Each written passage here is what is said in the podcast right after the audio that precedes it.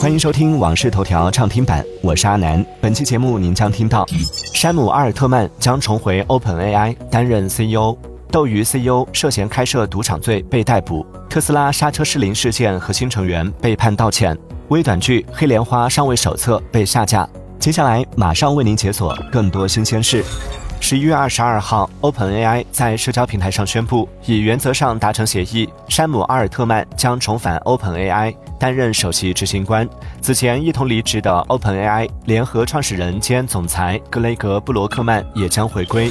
斗鱼公司发布公告称，公司 CEO 陈少杰于二零二三年十一月十六号左右被成都警方逮捕。公司尚未收到任何有关对陈少杰进行调查或陈少杰明显被逮捕的原因的正式通知。陈少杰的持续被拘留以及随后针对相关方的任何相关法律诉讼和执法行动，可能会对公司的声誉、业务和经营业绩产生重大不利影响。据成都都江堰公安发布警方通报，我局经侦查查明，陈某杰，男，三十九岁，涉嫌开设赌场罪。目前，陈某杰已被依法执行逮捕，案件正在进一步侦办中。斗鱼曾被爆出直播间存在赌博性质的游戏。据报道，长沙乡村敢死队直播间被网友称为斗鱼最大赌场。二零二零年，该直播间流水高达一点七七亿元，日流水最高一千三百万。在斗鱼举办的二零二零年度颁奖典礼上，该直播间还当选了平台年度十大巅峰主播。据新余发布官微消息，新余市委市政府对网民爆料江西新能源科技职业学院严某某等人。克扣学生实习报酬一事高度重视，十一月十一号成立了市联合调查组。经初步调查发现，严某某等人涉嫌非国家工作人员受贿罪，现已立案侦查，并对严某某等人采取刑事强制措施。目前案件正在进一步侦办中。近日，东方甄选在港交所公告董事会批准出售事项，即建议向母公司新东方出售教育业务。出售事项后，集团及新东方集团所运营的行业将相互区分且各不相同。集团不再经营在线教育领域，而是成为一家专门的自营产品及直播业务运营商。据华为官方消息称，即将于十一月二十八号在上海举办全场景新品发布会，并发布首款轿车智界 S7。从官方披露的信息来看，新车将首搭 Harmony OS 四智能座舱，同时配备华为 ADS 二点零高阶智能驾驶系统、图灵智能底盘等华为黑科技。网友直呼含华量爆表。